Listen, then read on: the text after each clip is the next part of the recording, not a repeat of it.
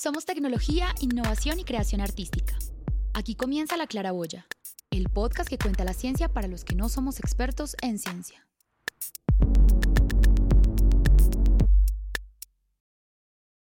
Aquí vienen los pájaros de noche, dijeron los ratones, y además de no dejarlas hablar, le dieron una brutal paliza. Los pájaros reaccionaron exactamente igual. Cuando vieron llegar a los murciélagos a la voz de ratones con alas, casi acaban con los pobres comisionados. Por esta razón, y a partir de ese día, los murciélagos viven escondidos en cavernas frías, oscuras, y solo se atreven a salir de noche. Ratones con alas, cavernas, oscuridad un montón de mitos que quizás eh, levantamos alrededor de los murciélagos y ese es el tema sobre el que queremos tratar hoy en el podcast eh, La claraboya de pesquisa javeriana y para eso tenemos como invitado al profesor Jairo Pérez. Muchas gracias por acompañarnos, Jairo. Eh, muchas gracias por la invitación. Entremos entonces en materia, profesor, para conversar sobre las particularidades que tienen estos mamíferos, que tienen similitudes con los ratones, eh, que tienen alas y que quizás eso puede despertar un montón de historias eh, ficticias en las personas. Y eh, para que entonces usted nos pueda de pronto aclarar frente a este fragmento de la historia que nos cuenta Miguel Díaz Rodríguez, quien habla de los animales como ratones voladores, que nos cuente un poco sobre la vida de los murciélagos, cuál ha sido su evolución y nos ayude a quitarnos este montón de imaginarios que existen alrededor de estos animales. Eh, bueno, los murciélagos pues son, son mamíferos, primero que todo, eh, igual que una vaca, igual que un perro, igual que un ratón.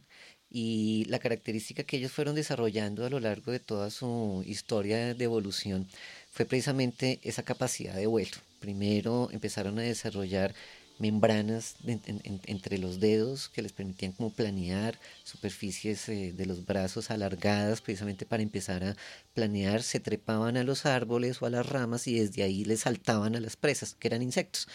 Eh, y poco a poco fueron desarrollando precisamente esa capacidad ya de vuelo como tal, o sea, muy análogo a lo que es el vuelo de las aves, de las aves como tal. Son los únicos mamíferos que tienen esa capacidad de poder, de poder volar. Y precisamente el nombre murciélago eh, viene como de esas características que mencionaban eh, un poco en el cuento. Y es eh, mur, significa ratón, secum es ciego y alatum es alado. Entonces era, anteriormente era murciégalo, que significaba un ratón ciego alado. Y eso fue el nombre que originalmente pues, se le dio a estas especies. Ellos son principalmente nocturnos, eh, se alimentan principalmente de insectos, especialmente todos los que viven en, todos los que viven en Europa, eh, porque en las zonas tropicales ya hay una amplia variedad de hábitos de alimentación, frutas, néctar, sangre, carne, otros tipos de hábitos. ¿Y estas facciones hacia roedores los hacen parecerse a los hábitos que tienen los roedores o son dos cosas totalmente aparte? ¿Qué ocurre allí? En realidad son las mismas facciones de cualquier mamífero, o sea, tienen un hocico, tienen sus ojos, orejas, etcétera, y el tamaño hace que simplemente empiecen a parecerse todos. Entonces ahí están los ratones, están las ratas, están unos animales muy pequeñitos que viven aquí en los páramos de Colombia que se llaman musarañas que viven dentro, de, dentro del suelo, están los murciélagos, pero hay muchas especies de mamíferos pequeños que simplemente todos son, todos son igualitos, o sea, no, no, es solamente el murciélago con el ratón, sino hay muchas especies que se parecen eh, y pues lo único que los diferencia es el hecho de que estos vuelan, pero de resto tienen la anatomía típica de cualquier mamífero como tal. Es una cuestión de escala. Ver, ver un murciélago o ver un ratón es como ver, por ejemplo, un pincher o, o un gatico, o sea, tienen la misma, exactamente la misma anatomía. Ok, Jairo, en el mundo existen más de 1.100 especies de murciélagos. Eh, de esas, ¿cuántas tenemos en Colombia? Y específicamente eh, o especialmente de las que usted estudia, ¿qué características biológicas tienen ellas o qué particularidades las diferencia una de otras? Eh, sí, en Colombia tenemos aproximadamente 210 especies. Estas representan, por ejemplo, en Sudamérica, en Sudamérica hay 360 especies de murciélagos entonces Colombia contiene un poco más del 60% de todas las especies de murciélagos que hay en Sudamérica. Tenemos una altísima representatividad. Somos el primer país en, América en, la cantidad de, especies que hay. Eh, y las particularidades que tienen, bueno, por un lado los hábitos de, volar, eh, sus hábitos nocturnos, aunque hay murciélagos diurnos que se encuentran en la zona oceánica. Eh, que son los que llaman los, los megamurciélagos o, los, digamos los eh, zorros voladores, que son animales que pueden llegar a pesar hasta un kilo y tener un metro de envergadura de, punta a punta del ala. Nuestros murciélagos son mucho más pequeños, el más grande puede llegar a tener eh, más o menos unos 60, 70 centímetros, pero es un caso eh, digamos, excepcional. La mayoría de murciélagos tienen más o menos entre unos 30 centímetros de, envergadura, que es la, al abrir el ala completamente extenderla de punta a punta. Eh, los hábitos alimentarios son muy variados, eh, como lo mencioné ahorita. Precisamente hay una gran mayoría que se alimenta de insectos, pero por ejemplo en Colombia tenemos prácticamente todos los demás hábitos alimentarios que es alimentarse de frutas, que es alimentarse de flores, eh, alimentarse de néctar, alimentarse de sangre, eh, alimentarse de otras especies de mamíferos eh, pequeños como ranas o, invertebrados como escorpiones o otro tipo de, de artrópodos. y en ese mismo sentido participan en muchos diferentes procesos ecológicos eh, como la dispersión de semillas, la polinización de especies de interés comercial, eh, son importantes en la salud porque algunos pueden transmitir en enfermedades, eh, otros son muy importantes desde el punto de vista económico en los ambientes agrícolas y ganaderos porque controlan plagas de esos, de esos cultivos. O sea que no son tan malos como podemos estar pensando en el común de la gente. Tienen un aporte importante en el ecosistema en donde se están viviendo. Sí, de hecho, de estas miles de especies de murciélagos que existen en el mundo, solamente tres se alimentan de sangre. Y de esas tres, únicamente eh, una es la que ataca al ganado, que es el vampiro común, es la especie de Desmurtuntus. Eh, esta es la única que puede atacar al ganado y que eventualmente también en algunos casos ha habido accidentes eh, con humanos, porque simplemente los molestan, le meten el dedo a ver si va a morder y justo muerde. Eh, sí. Pero entonces este, este vampiro tiene la posibilidad de transmitir la rabia. Entonces ese es un riesgo, es un riesgo grande. Sin embargo, es mucho más posible que a uno lo atropelle un auto ¿sí? en una autopista despoblada en la región Caviria que lo muerde un murciélago que justo además tenga rabia. O sea, las probabilidades son realmente muy, muy, muy pequeñas. Bueno, en lo que llevamos del podcast hemos escuchado la banda sonora de la película de Batman. Batman es el ícono de los cómics y también del cine que ha representado, digamos, a un héroe de una ciudad eh, con el uso de la figura de un murciélago para ocultar su identidad. Digamos que de ser una especie que para muchos no es tan agradable, eh, aquí es un héroe, un personaje querido por muchos. Eh, Jairo, la pregunta es, ¿qué imaginario cree que tiene la gente sobre este animal? bueno, Creo que, creo que son dos componentes del imaginario. Uno que tiene que ver con el que llega a través de los medios de comunicación. El video, las propagandas, la televisión, el cine, por ejemplo, en el caso de, en el caso de Batman y pues Drácula y todos los relacionados, ¿no? Saga de Crepúsculo y otros. Eh, pero otra cosa es lo que llega como a, a, los que no tienen tanto acceso a esta información, es más los medios rurales, los medios campesinos, las zonas alejadas, en donde la información ya no se transmite mucho al nivel de medios de comunicación, sino a través del voz a voz, la tradición, las historias, los cuentos, lo que la abuela le cuenta a los nietos allá en la casa, lo que se dice en el colegio, etc. Entonces son como dos frentes generales.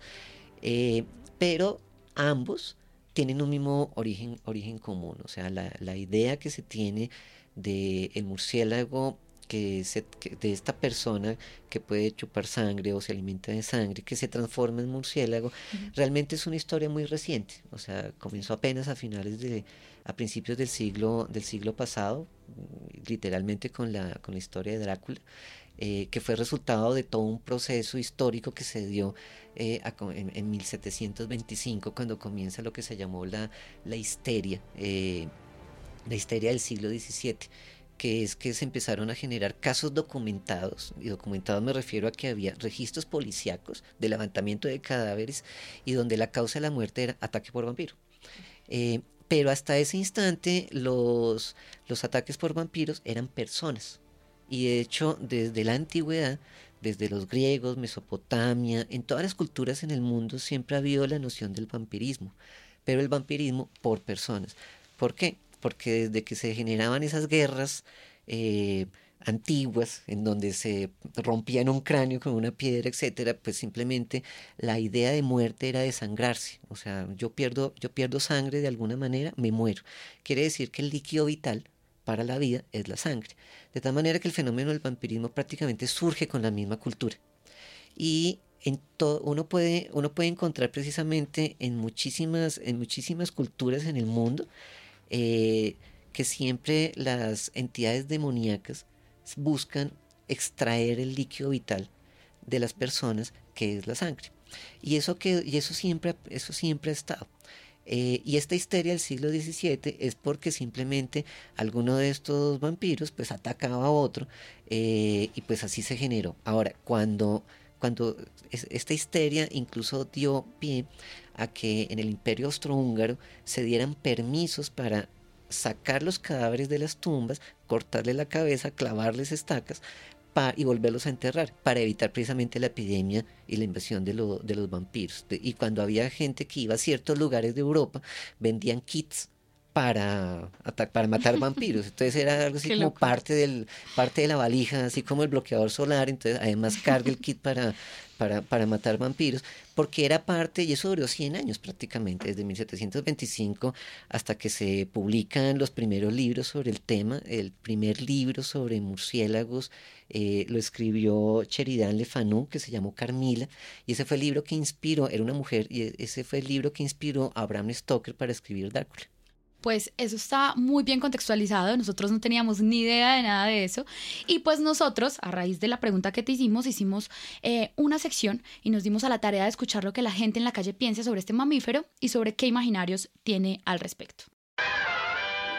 Imaginarios sobre los murciélagos, creo que son peligrosos, eh, porque no sé, siempre como que las caricaturas lo pintan como como un antagonista.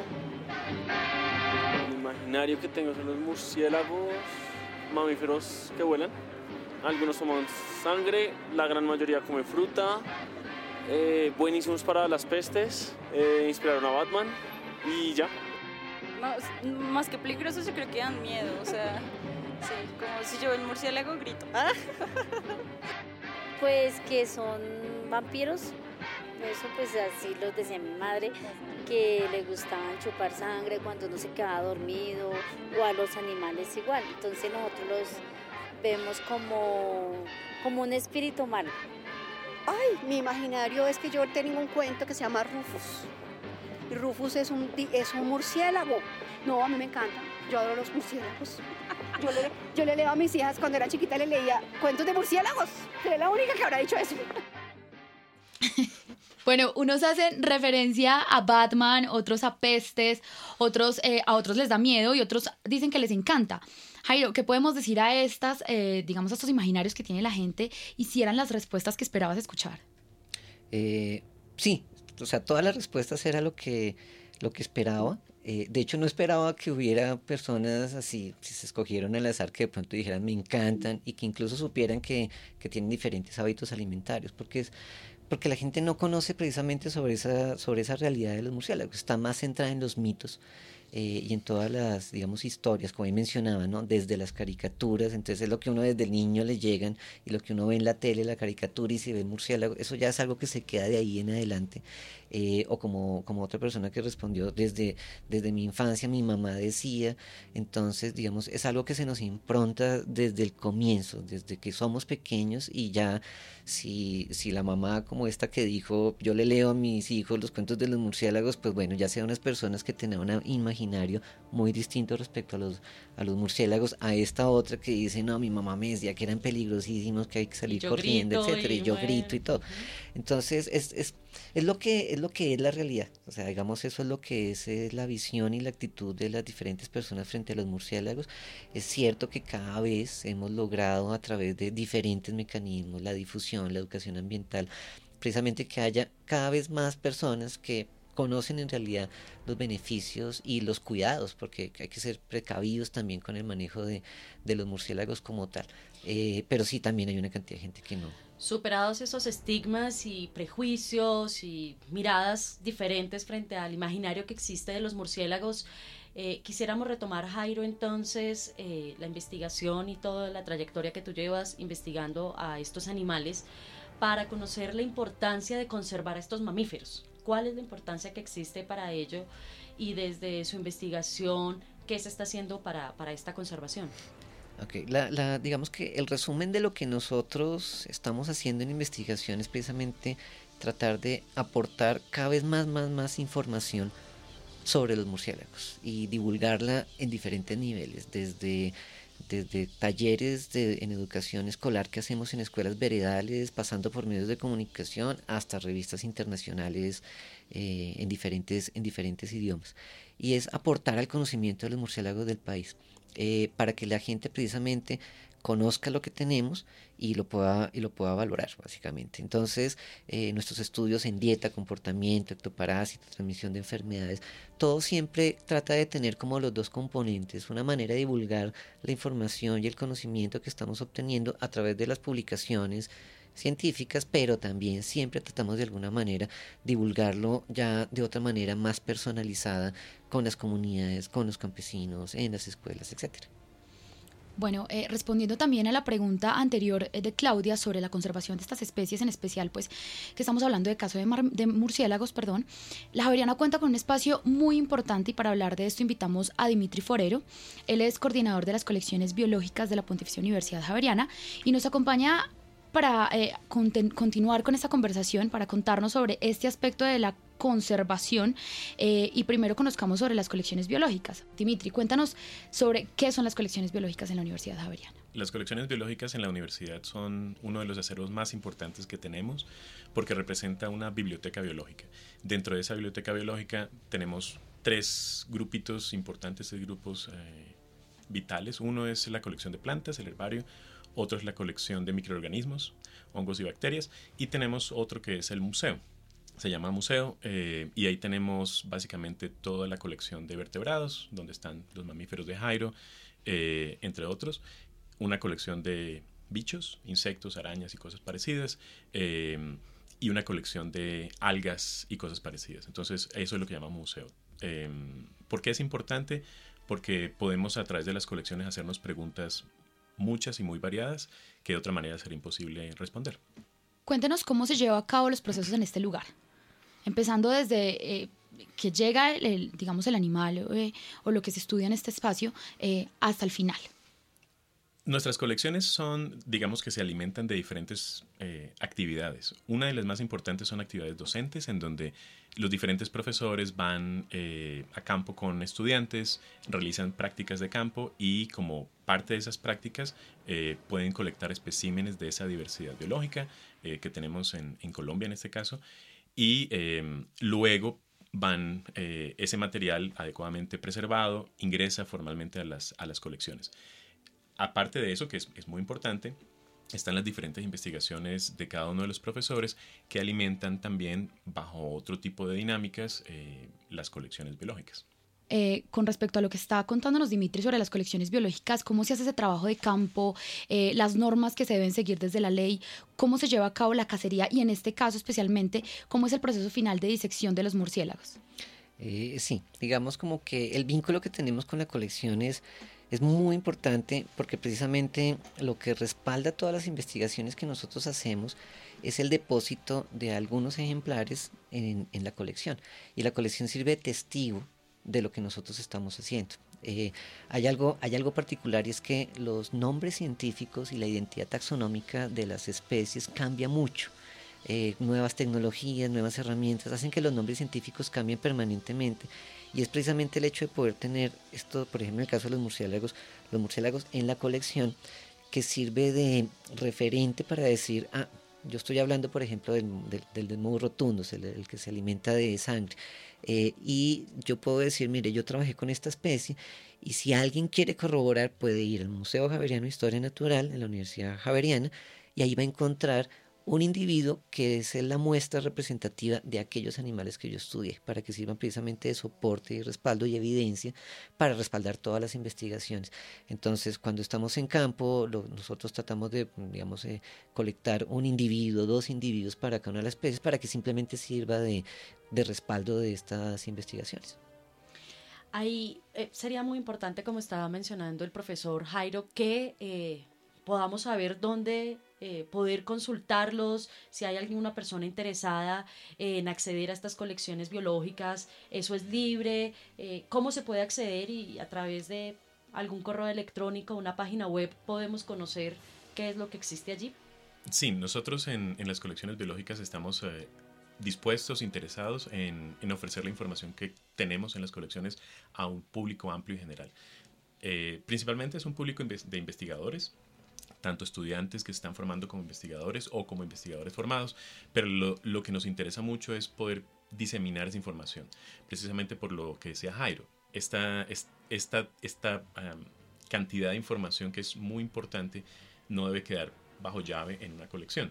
Hay diferentes maneras de socializar esto. Una de las muy importantes es eh, a través de bases de datos que tenemos eh, y diferentes formas de diseminar estas bases de datos. Entonces, uno puede entrar, en este caso Colombia tiene un sistema de información de biodiversidad, que es el CIP, y a través del CIP nosotros publicamos eh, en buena medida lo que tenemos en colecciones.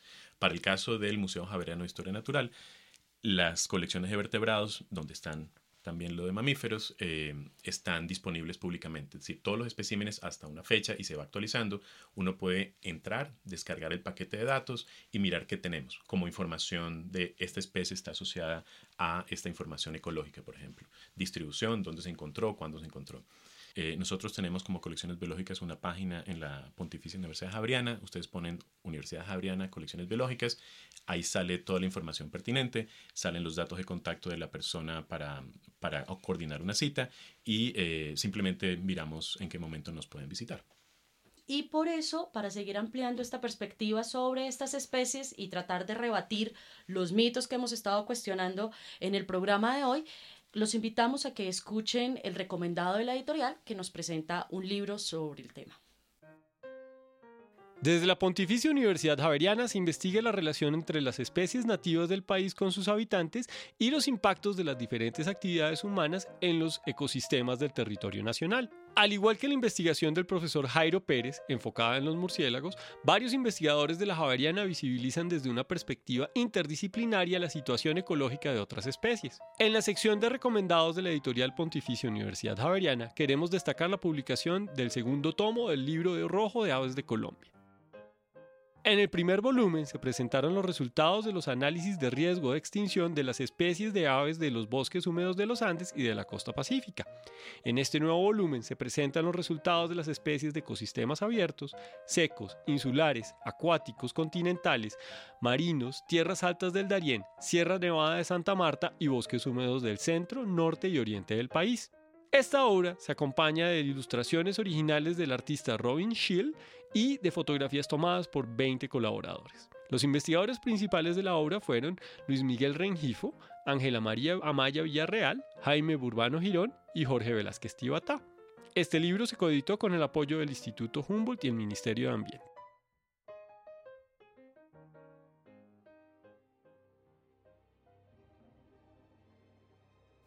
Eh, bueno, ya estamos para finalizar este programa y antes de eso nos gustaría eh, salir, em, digamos, de una duda, Jairo.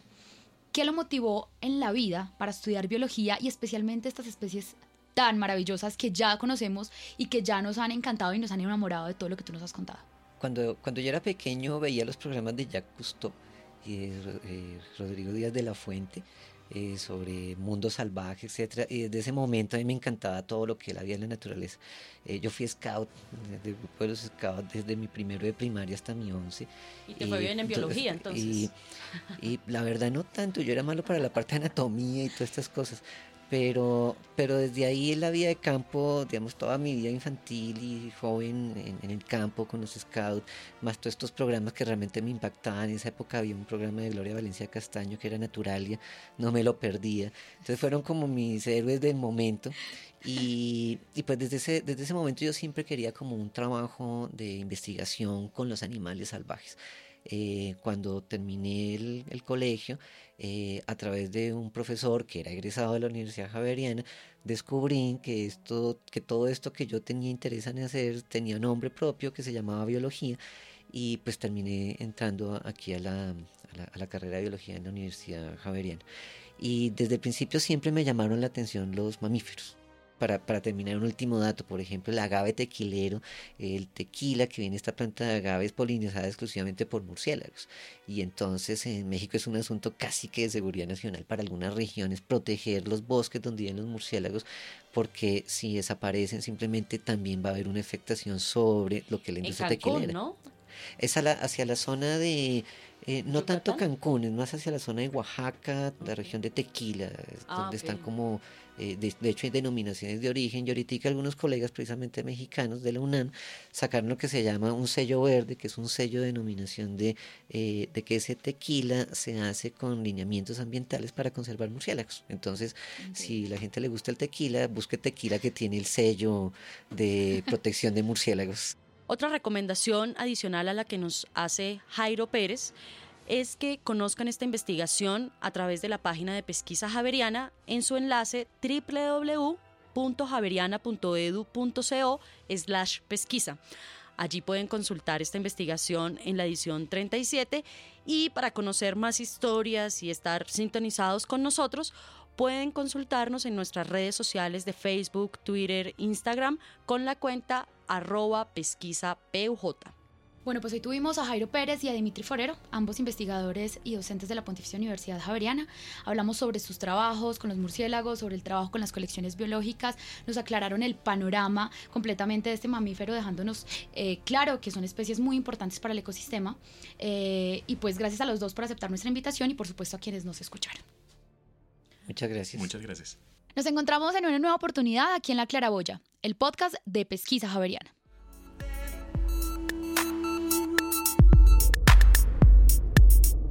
Este podcast es un trabajo realizado por la Vicerrectoría de Investigación, la editorial y el Centro Ático de la Pontificia Universidad Javeriana, sede Bogotá, Colombia.